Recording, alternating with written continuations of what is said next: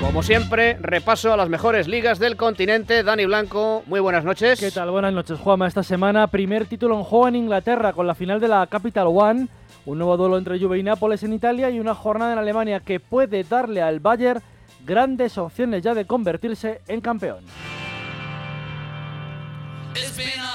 En Inglaterra conoceremos precisamente este fin de semana al primer campeón de la temporada. El domingo a las 5 y media de la tarde se disputa la final de la Capital One Cup, la Copa de la Liga, en Wembley, Manchester City, Liverpool, en lo que puede ser el tercer título de la era Pellegrini y el primero de Klopp en los Reds. Los dos equipos aplazan sus partidos de ese fin de semana para jugar este encuentro especial, un partido para el que Sky Sports ya ha sacado promo.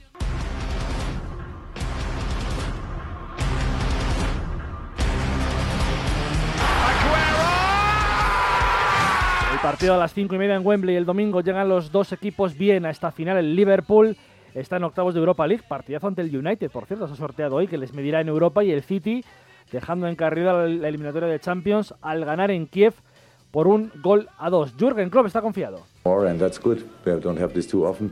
Yeah, the nil on the one side is great. Clean sheet is great. Six on the other side is great. El alemán es claro para esta final, tiene que jugar bastante bien al fútbol porque en plantilla quizá el Manchester City sea mejor que el Liverpool. En lo que respecta a la liga, dos puntos de ventaja del Leicester sobre Arsenal y Tottenham. Los de Ranieri reciben mañana al Norwich a las 4 de la tarde. El Arsenal juega en Old Trafford ante el United. Y el Tottenham recibe también el domingo a las 3 al Swansea en Wild Hart Lane, un equipo de Pochettino al que le echaremos un vistazo en la sección final del programa y que vuelve a la élite también en Europa. Ayer se clasificó a los octavos de final de la Europa League. Esto es el día de la marmota en Francia, ¿eh? porque el Paris Saint-Germain hace tantas jornadas ya campeón que siempre repetimos lo mismo. El Paris Saint-Germain casi campeón. Pues no, eh, campeón impectore de la Liga Francesa, ¿no? Prácticamente. El equipo de Blanc tiene 24 puntos de ventaja sobre el Mónaco y quedan 33 por jugar. Eh, echen, cuenta, echen cuentas ustedes. Será cuestión de semanas el título y se pueden acercar mucho este fin de semana. El Mónaco juega en Nantes el domingo a las 2 de la tarde y como pinche dejará casi todo decidido para que el PSG juegue en Lyon en el último turno del domingo, 9 de la noche, para poder incluso ser campeón la semana que viene. Esta semana el fútbol francés se quedó sin representación en la Europa League con la caída del Marsella en Bilbao.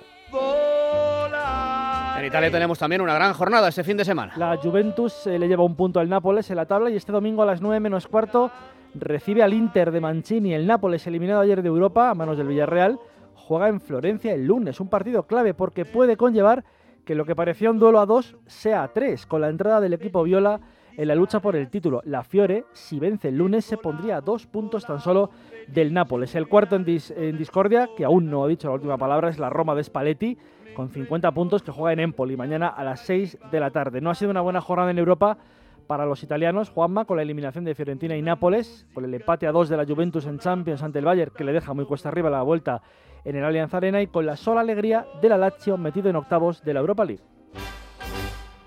En Alemania siguen los ocho puntos de ventaja del Bayern, aunque ojo, porque esta semana puede ser clave. Puede ser decisiva o, eh, o, bien para que el Bayern casi sentencie el título o para que haya algo de vida de aquí al final. Mañana a las seis y media el equipo de Guardiola no tiene una salida fácil a cancha del Wolfsburgo.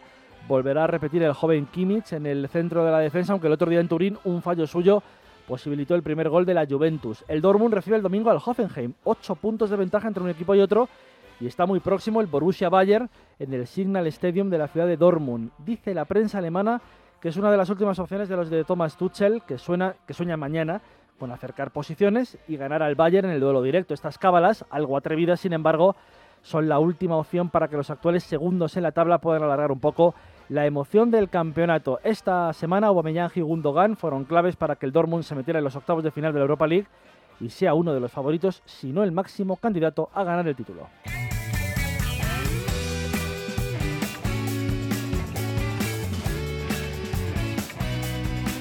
Ya sabéis que siempre despedimos la sección de fútbol internacional con un recuerdo para algo o alguien especial. Nos vamos a Londres, allí en medio de Arsenal y Chelsea, en medio de los tabloides que remarcan solo las hazañas de estos dos equipos, se ha colado este año el Tottenham de Mauricio Pochettino.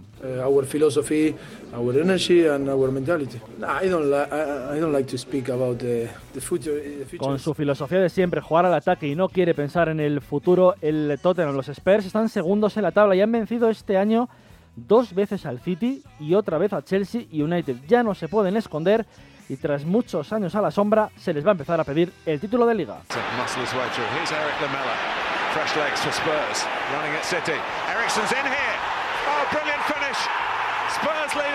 Con una alineación que ya conocen a la perfección todos los aficionados, con el portero francés Hugo Lloris, con Walker, Wimmer, Anderbeirel y Rose en defensa, con Dembele y Dyer en el doble pivote, Eriksen, Lamela y Ali en el medio y arriba Harry Kane, uno de los mejores delanteros actuales del país.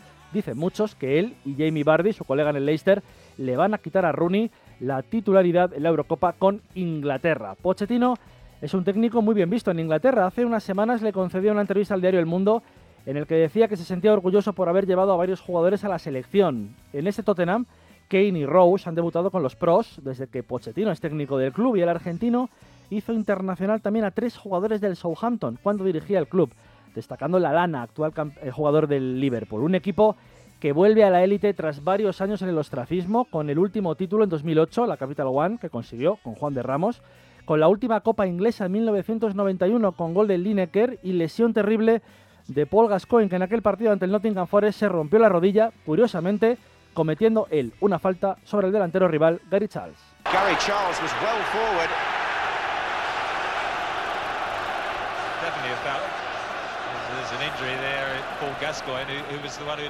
Eso cambió la carrera del gran Paul Gascoigne, esa rotura de ligamentos le, tuvo ocho meses fuera de los terrenos de juego. Un equipo que logró su última liga hace 55 años y que en los últimos tiempos solo una vez en 2011 ha aparecido en el ámbito internacional por aquella eliminatoria de cuartos de Champions ante el Madrid que dirigía José Mourinho en aquel equipo. Ese día no estaba Gareth Bale, con tan solo 20 años lesionado. Darren Anderton, Jimmy Graves, Gary Lineker, Steve Archibald, Teddy Sheringham, Gareth Bale, Paul Gascoigne, Luca Modric, un Tottenham que siempre ha sido histórico en Inglaterra con una recopa ganada al Atlético, con dos UEFAs, la última en 1984 en una histórica tanda de penaltis ante el Anderlecht, donde el joven portero Tony Parks fue el héroe.